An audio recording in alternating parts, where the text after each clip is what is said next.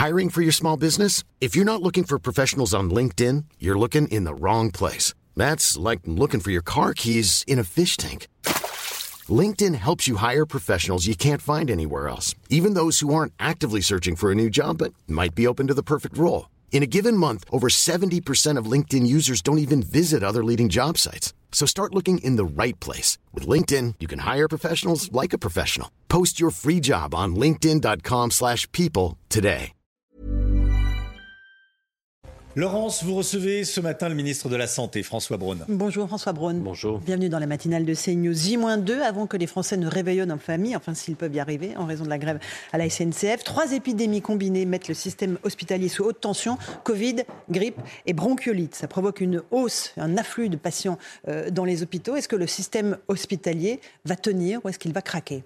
Le système hospitalier est en, est en difficulté, bien entendu. Euh, Je pense que c'est pas malheureusement une nouveauté. Nous avons des problèmes un peu structurels qu'il faut refaire dans notre système de santé, dans son ensemble d'ailleurs, hein, à la ville comme à l'hôpital.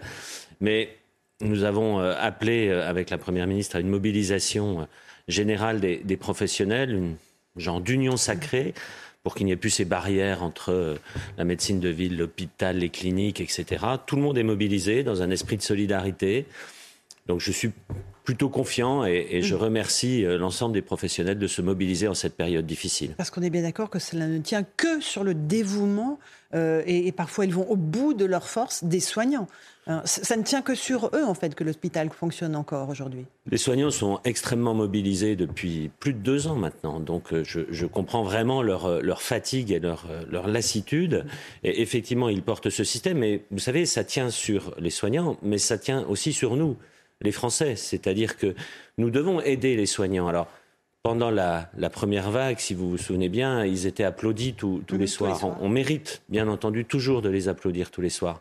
Mais on peut aussi éviter cet afflux de patients à l'hôpital en utilisant les gestes barrières, en se faisant vacciner. Ça marche sur les trois épidémies dont vous avez parlé, Alors- sauf la vaccination pour la bronchiolite pour l'instant. Euh, oui, qui- qu'on attend. hein. On attend un On vaccin attend. contre la bronchiolite. Euh, un, un mot du Covid. Le COVARS, qui a remplacé euh, le comité scientifique, appelle au port du masque dans les lieux confinés, là où il y a beaucoup de monde, euh, mais ne tranche pas sur l'obligation. D'abord, un, euh, pourquoi vous ne portez pas de masque ce matin?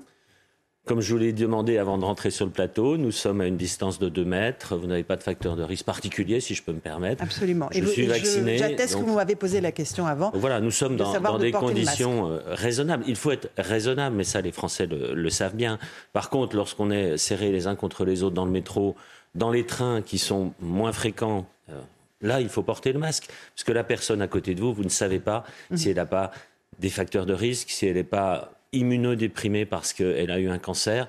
Donc c'est la moindre des choses. Mais je pense que les Français ont compris les principes de prévention, puisqu'on est dans un principe de prévention, ça ne se décrète pas. C'est une mentalité et il faut acquérir cette mentalité. Alors ça se décrète pas, mais ça l'a été. Euh, on nous a imposé le confinement et le masque. Pourquoi ne pas le rendre obligatoire? Vous avez peur en fait de la réaction des Français? Non, je n'ai pas peur de la réaction des Français, je l'ai dit, mais savez, je suis ministre. Roselyne Bachelot, ancienne ministre de la Santé, dit qu'il faut le rendre obligatoire dans les Je suis transports. ministre de la Santé et de la Prévention. Un de mes enjeux majeurs, c'est dans les années qui viennent, transformer un peu notre société vers une société de plus de prévention. Et la prévention, ça ne se décrète pas, euh, à part des circonstances exceptionnelles, bien entendu. Mais par exemple, quand on parle du port du préservatif, qu'on va rendre là, le président l'a annoncé, Gratuit. euh, gratuit, bah, le port du préservatif, on va pas faire un décret pour, dire il jeunes. faut porter le préservatif. Ça fait partie de la prévention. Le masque doit devenir un réflexe de prévention. Un, un tout petit mot du Covid encore. La neuvième vague semble se tasser. Est-ce que euh, on va passer Noël sans encombre? Euh, Il y a un vrai sujet, par contre, au niveau de la vaccination. Les Français sont très rétifs euh, au, au rappel. Euh, parmi les plus de 60 ans, seulement après, à peu près 11% euh, ont fait leur dose de rappel. Ça veut dire qu'ils n'entendent plus les messages des autorités et du ministère de la Santé? Face, à, face à- au Covid, je pense que depuis le, le temps, et je peux en parler pour avoir été en première ligne, il faut être extrêmement euh, humble face à, ces évolutions. On constate effectivement depuis trois semaines une diminution euh, des contaminations, mais qui reste quand même supérieure à 550 pour 100 000. Donc on a des, chiffres qui restent très élevés. Mais le, le fameux taux de réplication, c'est-à-dire combien une personne en contamine, d'autres, est descendu, là, cette semaine, en dessous de 1. Donc c'est plutôt rassurant pour l'instant. Maintenant, il va y avoir les fêtes de fin d'année, tout le monde va se retrouver. Faites attention, lavez-vous les mains, faites attention aux personnes fragiles. Donc on s'attend très naturellement à une remontée des contaminations après, après ces fêtes de fin d'année. Sur la vaccination... Comment vous l'expliquez là, cette euh, réticence face à la vaccination? Je, pense Notamment sur les plus âgés, un tiers seulement, vous nous disiez des 80 ans. Un tiers des plus de 80 ans, un peu plus de 40% des 60-80 ans. C'est largement insuffisant pour les protéger, bien sûr. D'où l'importance, je, me permets encore d'insister, des gestes barrières, du lavage de mains, euh, des autotests, etc. Mais comment Alors, on les convainc Écoutez, je pense pourquoi que, ils ne veulent plus Je pense que nos compatriotes euh, veulent passer à autre chose. Et ça peut, se, ça peut se comprendre. Ça fait plus de deux ans que nous sommes dans cette crise sanitaire. Euh, ils ont envie de, voilà, de passer à autre chose. Donc vous les comprenez oui, je les comprends, bien sûr. Je vous comprenez qu'ils ne se fassent pas vacciner, vous, le ministre de la Santé Non, je, je comprends leur réaction de vouloir passer à autre chose, mais je les exhorte à se faire vacciner lorsqu'on est en contact avec des patients fragiles et lorsqu'on est soi-même patient fragile. Que ce soit pour le Covid, comme pour la grippe. D'accord. La grippe, justement, euh, très euh, grosse inquiétude sur euh, le, niveau de l'épidémie qui est en, augmentation fulgurante. Est-ce que ça aussi, c'est un vrai sujet d'inquiétude pour vous? Bien sûr, c'est même le sujet d'inquiétude principal ces derniers jours, puisque on voit bien qu'il y a une baisse des contaminations Covid, une baisse des contaminations bronchiolites, même si ça reste à un niveau élevé. Mais la grippe, elle, est en train de monter. Euh, ce que je regarde chez nos voisins euh, anglo-saxons, au Royaume-Uni, c'est une explosion des cas extrêmement rapide. Alors, elle est aussi méchante que d'habitude, j'allais dire, mais comme il y a plus de cas, mais il y a plus de personnes hospitalisées. On, meurt aussi quand même tous les ans de, la grippe quand on est une personne fragile. Mais là aussi, le vaccin qu'on a actuellement est parfaitement efficace sur le virus qui circule. Il est encore temps de se faire vacciner? Il est encore temps de se faire vacciner, oui. on, arrive à avoir une immunité en, quelques jours, une semaine. Donc il faut se faire vacciner là aussi. Et les gestes barrières Toujours les gestes barrières. Juste encore une question sur la vaccination Covid. En fait, est-ce que les gens n'ont pas peur des effets secondaires euh, que l'on décrit euh, pour certains cas? Honnêtement, moi j'ai plus peur des Covid longs que des effets secondaires de la vaccination. On a vacciné des milliards de personnes. On suit ce vaccin de très près. Il n'y a pas d'effet secondaire majeur. Par contre, la préoccupation qui arrive maintenant, c'est la prise en charge de ce qu'on appelle le Covid long, c'est-à-dire des symptômes prolongés post-infection Covid. Et ce Covid long, il touche aussi les jeunes. Les femmes disent être plus touchées que les hommes sur les effets secondaires liés au vaccin. Est-ce que c'est une réalité scientifique? Ce n'est pas une réalité scientifique. En tout cas, je n'ai pas eu euh, ni d'information du COVARS, dont vous parliez en mhm. ce sens, qui est chargé de, piloter un petit peu cette surveillance euh, scientifique, ni vu de publication en ce sens. Euh, aujourd'hui même, Sanofi, le vaccin Sanofi arrive enfin en pharmacie, deux ans après ses concurrents. C'est la troisième génération de vaccins, ce n'est pas un ARN messager. Peut-être que celui-là, vous pensez, pourra séduire plus les Français? Je, me souviens qu'un certain nombre de Français étaient inquiets par rapport à l'ARN messager, probablement injustement, mais voilà, maintenant nous en avons un qui est de troisième génération, qui n'est pas ARN messager, donc vaccinez-vous. Euh, trois épidémies combinées, on le disait au début de euh, notre entretien, un hôpital absolument saturé. Comment est-ce que vous expliquez que chaque jour dans notre pays, en fait, euh, on soit obligé de trier les, malades, notamment en pédiatrie? Les, spécialistes, je pense au professeur Isabelle Deguerre, chef du service du service de neuropédiatrie à l'hôpital Necker, dit voilà, on bricole des soins à domicile quand un, un enfant qui est atteint d'une maladie chronique ne peut pas se faire hospitaliser. C'est ça l'hôpital 2022 alors, je, suis très. Comment dire Je me suis déjà exprimé sur le terme trier, mmh. et je crois qu'il faut faire extrêmement attention à, l'utilisation de ce terme, qui est un terme habituel pour les professionnels de santé. Ils le disent tous les jours, hein. oui, mais... et ils le font tous les jours. Oui, mais ça ne veut pas dire la même chose pour nos concitoyens. Euh, trier pour un professionnel de santé, ça veut dire prioriser. Mhm. C'est-à-dire prendre en premier, et, j'en sais quelque chose pour avoir été aux urgences, prendre en premier les patients qui ont le plus besoin de soins immédiats. C'est ça pour nous, euh, trier. Ce n'est pas dire on soigne euh, le patient A et on ne soigne pas le patient B. On priorise. Ça a toujours été le cas dans tous les hôpitaux, dans toutes les spécialités.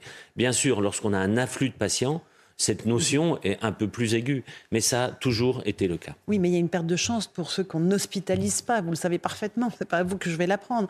Un enfant qui a une maladie chronique qu'on n'hospitalise pas, il a une perte de chance sur son traitement. C'est justement le rôle des, des soignants de ne pas entraîner de perte de chance, de peut-être décaler un petit peu la prise en charge, mais de ne pas jouer sur cette perte de chance. On a un système hospitalier qui est en très forte tension. On a des lits qui sont fermés, non pas parce qu'on veut fermer les lits, mais parce qu'on manque de soignants. C'est toute cette réforme, cette refondation de notre système de santé dans son ensemble et de notre système d'hospitalisation, public comme privé, euh, qu'il faut prendre en main et que je prends en main, comme je m'y suis engagé. Et, j'aurai à mettre les, les premiers jalons de cette réforme dès le mois de janvier, à l'issue des réunions des conseils nationaux de la refondation de santé territoriaux qui se terminent là à la fin du mois. Euh, euh, le sujet de la pénurie des médicaments euh, hérisse les Français. 93% d'entre eux, selon un sondage CSA pour CNews, jugent anormal de ne pas trouver certains médicaments. Je pense au doliprane, paracétamol ou l'amoxicilline, un antibiotique. Est-ce que, d'abord, Comment expliquez-vous ces ruptures d'approvisionnement? Et encore une fois, est-ce que ce n'est pas un signe d'affaiblissement de notre pays? Déjà, de quoi parle-t-on Quand on, parle de, rupture de médicaments, on a un système de surveillance en France avec l'Agence nationale de santé du médicament qui est extrêmement performant. Et il faut le reconnaître. C'est-à-dire que nous surveillons en permanence les stocks des médicaments dits essentiels. Et lorsque ces stocks diminuent en dessous d'un certain seuil, qui peut changer en fonction des médicaments, trois mois, un mois, une semaine, on a des signaux d'alerte. Et ces signaux d'alerte sont d'ailleurs publics. Et je crois qu'il faut, euh, il faut rendre hommage à ce système qui est totalement transparent. Bon. Après, en fonction des médicaments, les causes sont là aussi multiples. Ça peut être euh, des causes liées à la production même du médicament, les anticipations faites par les industriels, qui se sont basées sur les chiffres de l'année dernière, sont trop bas par rapport à la consommation que l'on a. Par exemple, le paracétamol, mm. plus 13%. Voilà. Donc on a un petit décalage, le temps que les industriels rattrapent ce décalage, ce qui est le cas actuellement pour le paracétamol, ce qui est le cas, mais progressivement pour l'amoxicilline. Ensuite, on a les problèmes de distribution des médicaments et on a les problèmes de d'accès aux principes actifs, c'est ça qui est essentiel, c'est-à-dire au cœur même du médicament. Qui ne sont toujours pas fabriqués en France. Il y en a qui sont fabriqués en France, pas suffisamment. c'est en Chine. Hein. Oui, le paracétamol, on est en train de relocaliser euh, en France justement une mm. usine qui va produire jusqu'à 15 tonnes de paracétamol. En 2024, à partir de 2024, oui. on est encore loin. Mais vous parliez par exemple du doliprane tout d'ailleurs, en particulier cette forme pédiatrique. Absolument. Euh, elle est produite où? Elle est produite en Allemagne. Donc elle est produite en Europe. Mm-hmm. Donc ce n'est pas un problème là, elle n'est pas produite euh, à l'autre bout du monde. Et le paracétamol, il y a d'autres formes que simplement la marque Doliprane, et en particulier euh, un autre laboratoire que je, ne citerai pas ici, qui se fournit essentiellement aux États-Unis. Et on a en disposition. Donc là aussi, vous n'avez peut-être pas la forme de votre médicament que vous avez l'habitude de prendre, mm. mais il existe d'autres marques avec le même médicament. Il existe d'autres formes qui sont disponibles. Mais je suis surprise que vous, ministre de la Santé, vous tapiez pas du poing sur la table en disant mais c'est anormal que les labos ne fournissent pas. Est-ce que vous avez prévu des mesures coercitives contre ceux qui ne fournissent pas ces médicaments? Oui, je ne tape pas sur la table, parce que là, il est en vert. Mais Alors, il y a des mesures coercitives lorsque nous discutons le prix des médicaments, par exemple, avec les, les mhm. industriels, le prix qui est remboursé par la sécurité sociale, donc par les Français. Nous leur imposons d'avoir un certain stock pas vous dire exactement lequel parce que ça fait partie. Hein. Et quand il n'y a pas de stock, il y a des pénalités. Mais c'est un ensemble financier. Mais c'est un ensemble de mesures. Par exemple, la moxicilline, ce fameux mhm. antibiotique. Vous savez que vous achetez des boîtes, vous avez par exemple un traitement pour 7 jours dans une boîte. Votre médecin, en fonction de, de, votre, de votre maladie, va dire il faut que je vous donne pour 10 jours. On va vous donner deux boîtes. Donc un traitement de 14 jours. Vous allez faire quoi du reste? Vous allez le garder? Eh bien non, là, on a dit aux pharmaciens, vous pouvez déconditionner. C'est-à-dire, vous donner exactement le nombre de comprimés dont vous avez besoin. Ça aussi, ce sont des choses qui sont importantes. Les antibiotiques, en France, nous surprescrivons, nous surconsommons des antibiotiques. Là aussi, les sociétés savantes ont remis à jour des règles pour diminuer ces consommations. Donc, vous voyez, le, problème est un petit peu multiple, mais les solutions sont multiples aussi. J'ai une dernière question très importante à propos de ce qu'a annoncé Gérald Darmanin euh, et euh, Olivier Dussopt, le titre de séjour pour les professionnels de santé étrangers qui sont actuellement euh, sur notre sol. Est-ce que, un, vous trouvez que c'est normal On ne pourrait pas fonctionner, l'hôpital ne pourrait pas fonctionner sans ces médecins étrangers. Mais est-ce qu'il n'y a pas un problème éthique à piller les ressources, les élites des pays dont ils viennent euh, pour les faire venir sur le sol français Alors, il y a plusieurs, euh, plusieurs réponses, si vous le permettez. La première, oui, nous avons beaucoup de médecins étrangers qui viennent faire leurs études et en particulier leur spécialité en France parce que la formation française est reconnue au niveau international et, et, ces médecins travaillent dans ces hôpitaux. Nous en avons besoin. Alors vous avez des médecins qui ont des diplômes européens et vous avez ce qu'on appelle des PADU qui sont en fait des praticiens à diplôme hors Union européenne. Pour pouvoir travailler, ils passent d'ailleurs un examen de compétences avant de faire leur spécialité en France. Là, ce qui se passe dans la, dans la loi immigration, c'est que j'ai souhaité euh, mettre en parallèle les médecins et les chercheurs pour les chercheurs, nous avons ce qu'on appelle le, le pass, un, passeport mm. talent c'est-à-dire qui nous permet d'aller chercher des gens brillants à l'étranger pour les faire travailler euh, en France, pour leur faire perfectionner des choses mm. en France. C'est exactement ce que nous mettons en place pour les médecins et les pharmaciens. La possibilité, ça, ne préjuge pas de médecins étrangers qui viennent faire leur spécialité chez nous, mais la possibilité que nous avons, ça va être plus simple si je veux aller chercher un, grand spécialiste d'une spécialité dans son pays parce qu'on a besoin qu'il, on va lui donner les moyens de faire de la recherche. Mais on le retire à son pays, on est d'accord. Oui, mais il va y retourner après. Ce sont des périodes qui donnent des périodes de 4 ans. On ne sait pas. Pourquoi ne pas former des médecins français? Pourquoi ne pas ouvrir le numerus clausus, qui reste absolument dramatique pour un certain nombre de jeunes étudiants qui n'arrivent pas à passer le cap de cette première année et qui ne peuvent même plus redoubler? Alors, le numerus clausus a été supprimé euh, grâce au gouvernement précédent. vous le savez, il existe toujours de facto. Ah, il n'existe pas de facto. Si vous me permettez, nous avons augmenté de 14% le nombre d'étudiants en médecine quand même. Mhm. Après, ce sont les facultés qui décident de, l'augmentation. de médecins qui nous manquent. Hein. Oui, mais sur les facultés en fonction de leur capacité de formation. Les Français ne comprendraient pas qu'on fasse venir plein de jeunes et qu'on ne puisse pas les former et qu'in fine on forme des mauvais médecins.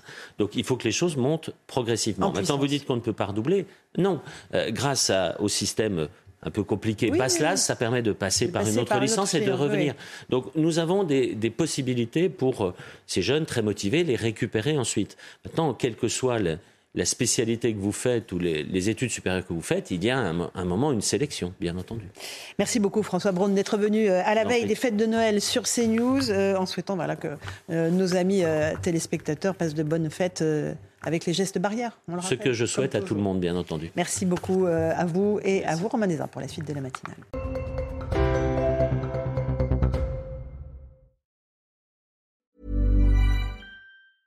Hi, I'm Daniel, founder of Pretty Litter. Did you know cats tend to hide symptoms of sickness and pain? I learned this the hard way after losing my cat, Gingy. So I created Pretty Litter, a health monitoring litter that helps detect early signs of illness by changing colors, saving you money and potentially your cat's life. Pretty Litter is veterinarian developed, and it's the easiest way to keep tabs on your fur baby's health right at home. Go to prettylitter.com and use code ACAST for 20% off your first order and a free cat toy. Terms and conditions apply. See site for details.